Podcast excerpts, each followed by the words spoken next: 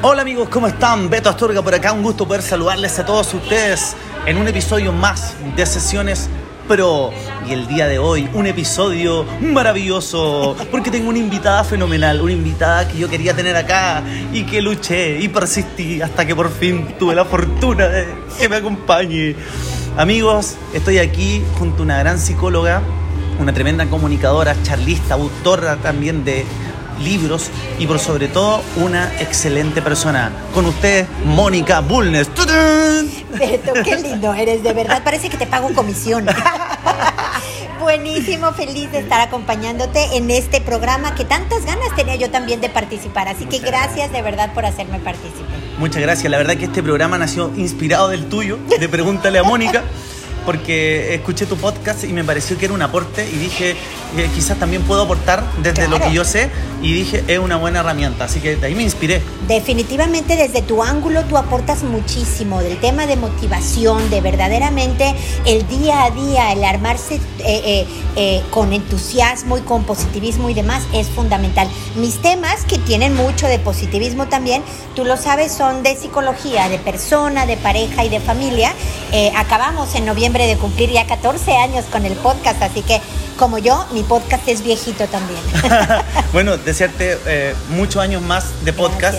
Eh, me acuerdo que cuando nos conocimos y tuvimos la oportunidad de conversar en, un hotel en Concepción previo a una charla que íbamos a realizar juntos, eh, tú me dijiste, el programa sigue aún porque todavía hay muchas preguntas y me encantó ese concepto. La verdad es que eso fue, se llama así, pregúntale a Mónica, eh, y que si no me preguntan, pues no tiene caso que tenga yo un podcast.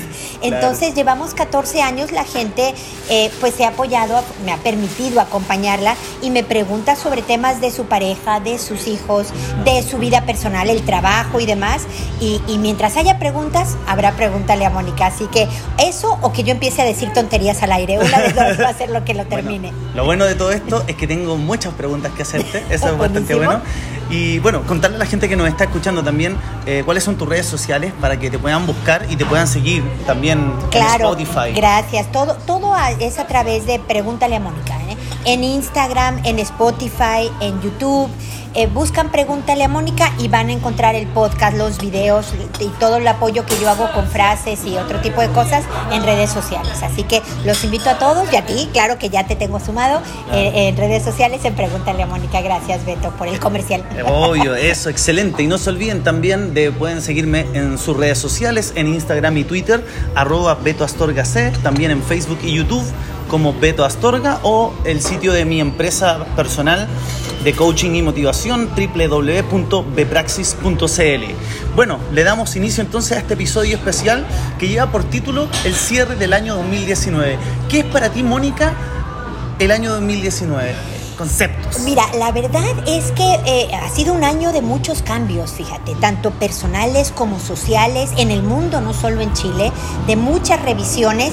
Y la verdad es que lo bueno de diciembre, lo bueno de terminar el año es que da una oportunidad de revisión y de aprender, porque lo único que tenemos en, esta vida como herramienta es aprender a hacerlo mejor, un poquito mejor el año que entra.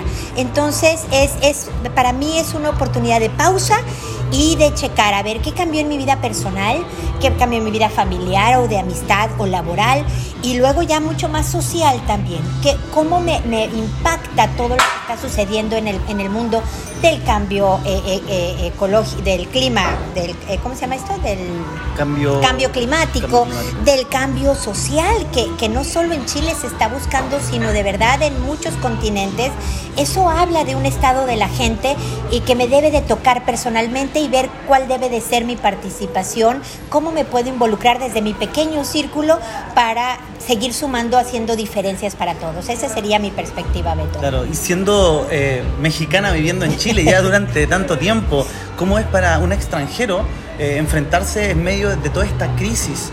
Porque hemos vivido una crisis en esta contingencia nacional que ha sido muy importante, ha develado también para algunas personas una realidad que, que estaba oculta para algunos. Sí ¿Y, cómo lo enfrentaste tú? ¿Cómo lo has llevado durante este año? Que ha tenido una carga importante. Eh, eh, mira, la verdad es que la mitad de mi corazón es chileno. Definitivamente a mí me, duele ver el sufrimiento de Chile, me duele ver eh, la ceguera que había en muchos niveles sociales, gubernamentales y demás acerca del sufrimiento de la gente. Me da gusto el empoderamiento que ha sentido la gente para provocar cambios. me duele también el que haya eh, eh, violencia eh, y que siga sufriendo la gente entre todo esto de encontrar sus derechos. Así que son sentimientos encontrados, un poco de orgullo del país que, que me adoptó y que, que, he optado por hacerlo mío desde hace 14, 13 años y medio, pero también uno de, de, de, también sentirme involucrada y no tan fuera, ¿no? Es parte de lo que nos hace humanos el buscar la equidad, la justicia, y, no porque, bueno, ese es problema de Chile, yo no lo siento, ahí me avisarán cuál que concluyen, yo me quede fuera, sino respetando siempre que yo soy invitada en esta casa, eh, respetando siempre que se trata de un país que no es el mío de origen, eh, trataré de ayudar en la manera en que me sea posible por mi profesión, en, mi vida personal, trataré de verdad de, de ser una suma para, lo que está buscando este nuevo Chile. Genial. Oye, contarle a las personas que en estos momentos estamos en Blue Café, una cafetería eh, muy linda que está acá en Amapolas y Elioro Yáñez, donde venden un tecito y unos cafés muy ricos. Buenísimo, mi té de azar, no sabes qué delicioso está. Sí, genial. Oye, Mónica, eh, interesante. Y mira, tengo una pregunta desde tu experticia como psicóloga. ¿Qué le podría recomendar tú a las personas para que hagan un cierre de este año que sea simbólico y que sea provechoso para mirar con optimismo este 2020? Mira, yo creo que, que, hay muchas heridas ahorita muy vivas todavía, pero dentro de lo que son mis temas y dentro de lo positivo y, de construcción que tenemos que hacer en nuestra vida personal, yo recomendaría buscar en, como persona y tal vez como familia, si no tienes hijos con tus hermanos o algo, si tienes hijos, pues con los hijos y demás, hacer un acto de amabilidad con alguien a tu alrededor. Que localices si es un vecino, si es alguien rumbo a tu trabajo, qué podría necesitar desde hacerle un sándwich y llevárselo hasta algo más tal vez eh, por alguien más. Y por el otro lado, hacer un espacio en estas festividades que van a empezar ahora de bienestar para todos. Hacerse un tecito y, y decir lo bueno de este año, no, no enfocarnos en lo malo, sino un momentito de solo decir algo bueno para provocar incluso neurológicamente un efecto de bienestar en nuestro cuerpo, porque eso nos va a dar más pilas para el año que entra y para con nuevas fuerzas poder construir el Chile que estamos todos queriendo que sea. Entonces, eh, yo lo dividiría en esas dos. Primero, un acto de amabilidad y después el construir una burbuja de bienestar eh, personal y familiar en las fiestas, una capsulita en donde se revise el año y digas, a ver, lo mejor de este año. Dentro de todos los dolores que hubo, lo mejor de este año, que cada uno pase y diga su aportación eh, como para provocar ese bienestar general entre la familia. Genial, eh, genial, perdón. Me encantó el concepto, en el fondo, eh, ser amable, el bienestar y también tomarnos un poco el tiempo. ¿Tú sientes que de pronto los chilenos se toman o no se toman el tiempo para, para ver lo que sienten, para conectarse con ellos mismos, para tener conciencia principalmente de lo que hemos hecho? ¿Tú crees que eso pasa? Te lo pregunto como psicólogo. La verdad es que no, y no es solo chileno, desafortunadamente, a lo mejor es latinoamericano, que es sobre todo lo que yo he estudiado. Eh, eh somos muy operativos, nos vamos en el día a día en hacer y cumplir con las responsabilidades, incluso por fin llegamos del trabajo a la casa, abrimos la puerta y le preguntamos al hijo, ordenaste tu pieza, hiciste la tarea, seguimos operando. El detenerte y verte es fundamental, solo conociéndote puedes potenciar tus fortalezas, controlar tus debilidades, manejarte mejor para hacerte la vida que tú quieres. Pero se nos va la vida en, operar. Entonces, el, de verdad, cuando te sientas más agobiado, más estresado, más bajoneado, dar la vuelta a la manzana. Dar la vuelta a la manzana y, ah, mira, hay hojas nuevas en los árboles. Ah, mira, qué simpático el perrito callejero que hizo tal cosa. Ver naturaleza eh, eh, nuevamente te ayuda a respirar, a respirar y retomar. Eh, para después, o si se hace un hábito, ojalá ir explorando el por qué estoy enojada, o por qué estoy tan contenta, o por qué estoy tan emotiva, eh, y, eh, descubrirte un poco, de verdad, es, es empezar como siendo una persona nueva el siguiente año. Mira, genial. ¿Y qué pasa cuando las personas nos guardamos las emociones? ¿Qué es lo que sucede en nuestra interna cuando realmente pasa algo tan potente? Están pasando los bomberos. Como los bomberos, algo tan potente como los bomberos, dices tú. Algo tan potente como los bomberos que acaban de pasar por acá afuera, pero eh, ¿qué pasa cuando nos guardamos las emociones?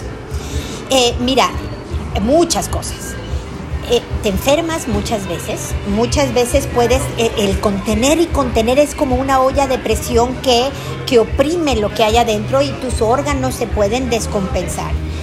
Y luego el cuerpo avisa y el cuerpo va sacando lo que siente, a lo mejor no verbalmente, pero de otra manera. Entonces, si yo tengo rabia adentro, lo voy a empezar a esparcir en el ambiente alrededor mío de repente me voy a pelear con más gente y voy a tener la mecha más corta y entonces en mi trabajo me voy a ver afectado y, tendemos a culpar a los demás.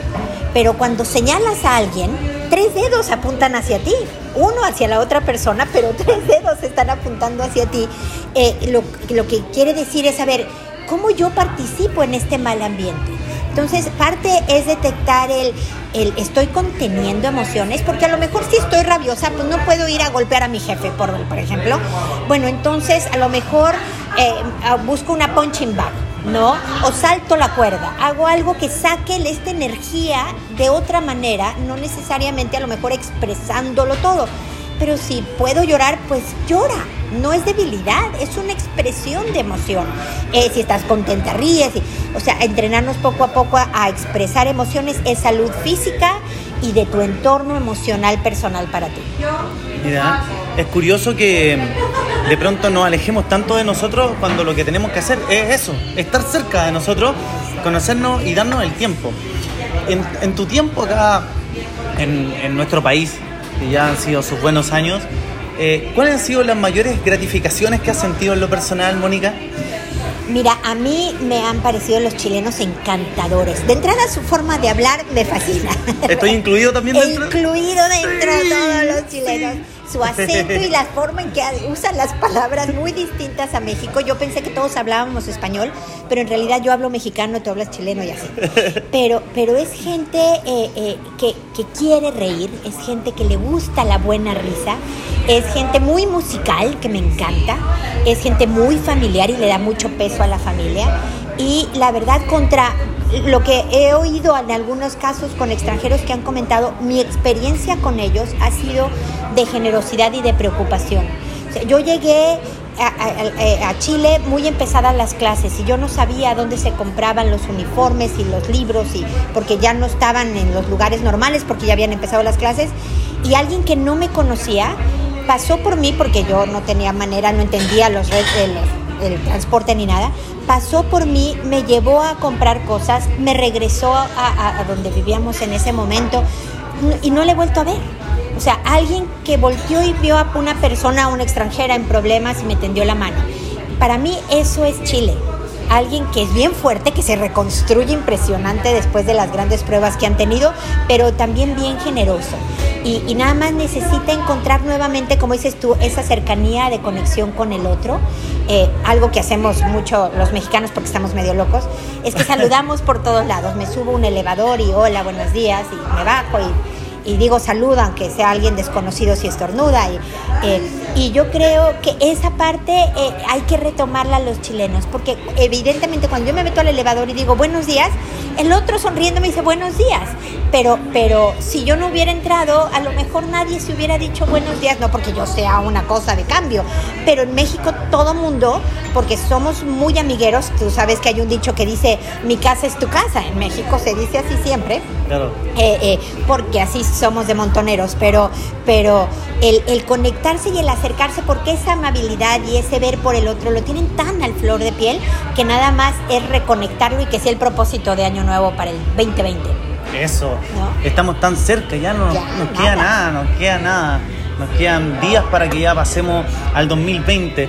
Y para ti en lo personal eh, ha sido una carrera larga, trabajando como psicóloga, pero también como autora. Cuéntame, ¿cómo nació el, el, escribir libros? ¿Qué pasó con eso? Pues mira, la verdad es que yo soy mamá. Yo soy mamá ya de jóvenes adultos. Creo que están más cerca de tu edad que otra cosa. Eh, pero eh, todo empezó con una motivación, a lo mejor va a sonar horrible, un poco egoísta de yo entender cómo hacer de estos hombres y esta mujer gentes de bien. Y entonces me empecé a preparar y siempre he trabajado, más de 30 años tengo de, psicóloga, en temas de pareja y de familia.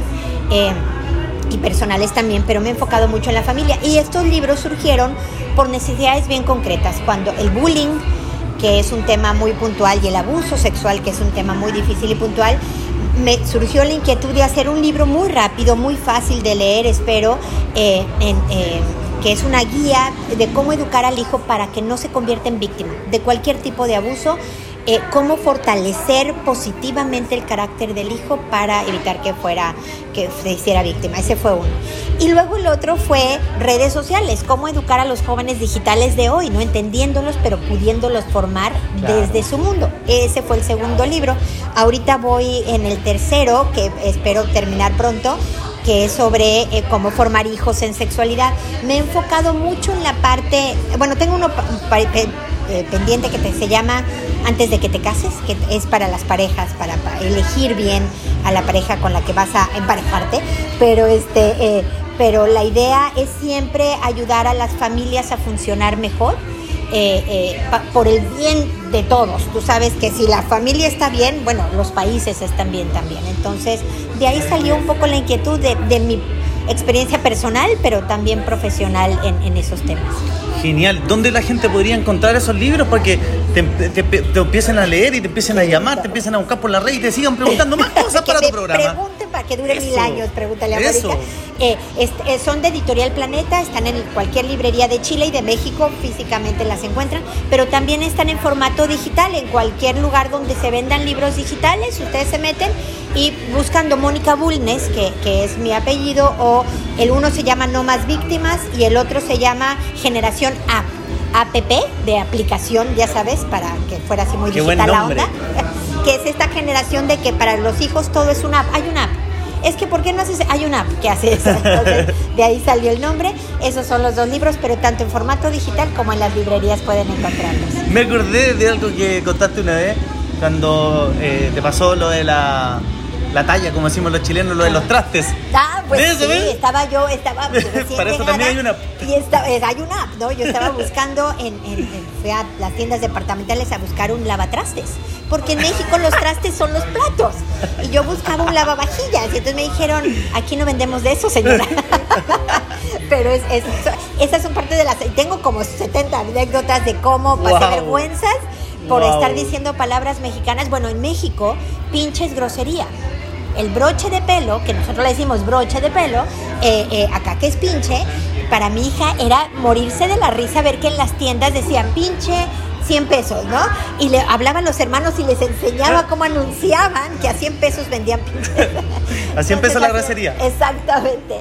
Es, es muy chistoso llegar a otro país y aprender las diferencias y pasar vergüenzas también en lo que aprendes las palabras, ¿no? Claro. Oye, Mónica, agradecerte tu tiempo, agradecerte tu buena voluntad, agradecerte tu energía y las ganas de aportarle a las personas.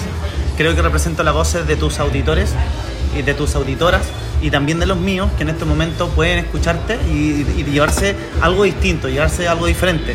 Nosotros estamos disfrutando de, un rico té, un rico cafecito, pero la gente no sabemos en qué momento ni en qué hora nos está escuchando, pero mandarles a ellos también la buena onda, la buena energía, ¿cierto? Y, para ir ya cerrando, tengo un, una especie de pregunta muy, muy personal y tengo otra más abierta. Voy a ir con la abierta que tiene que ver primero con lo que estamos hablando. ¿Qué les dejarías tú a las personas entonces para que miren este 2020 ya haciendo el cierre? ¿Cuál es la actitud con la que podríamos mirar este 2020 que se nos viene adelante? Yo creo que debe de ser una, una visión constructiva y de esperanza, de que de verdad las cosas se acomodan y vuelven a estar bien en tu vida. Ojalá la visión de cada uno de los que nos esté oyendo sea de que ahora puedo yo tener X o Z problemas, pero si me aplico, si me aplico eh, eh, y poco a poco avanzo, de verdad tendré tiempos mejores. O sea, ojalá sea de esperanza y optimismo. Esa sería mi, mi, mi aportación. Los tiempos mejores parten en nuestra mente, Siempre. en nuestro corazón. De dentro hacia afuera. Eso. Sí. Eh, bueno, y tengo la última pregunta, que es una pregunta muy personal.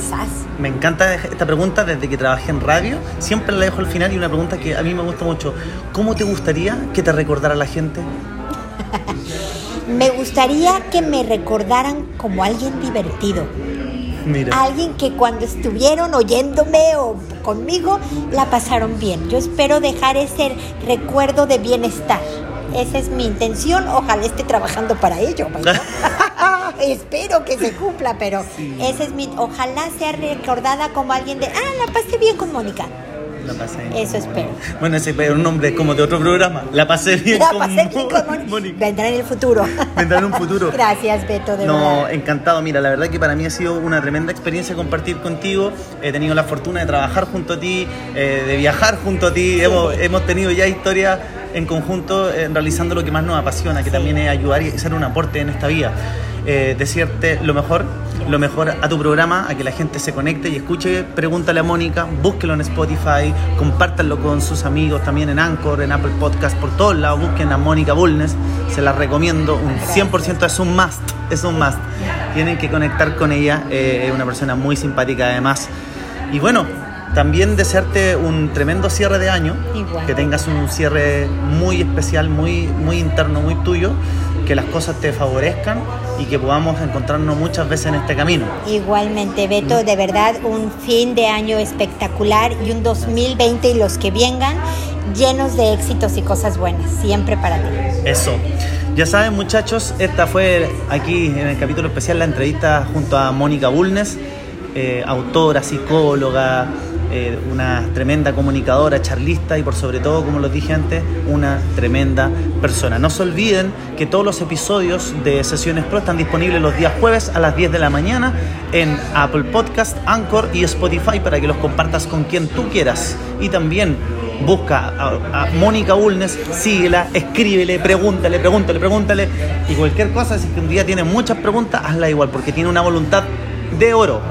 Eso, amigos, nos vemos y yo estoy aquí con Mónica. Nos despedimos con Mónica. Adiós. Eso, adiós. adiós. para todos. Hasta pronto. Eso, Un abrazo. que estén súper bien. Se cuidan. Chao.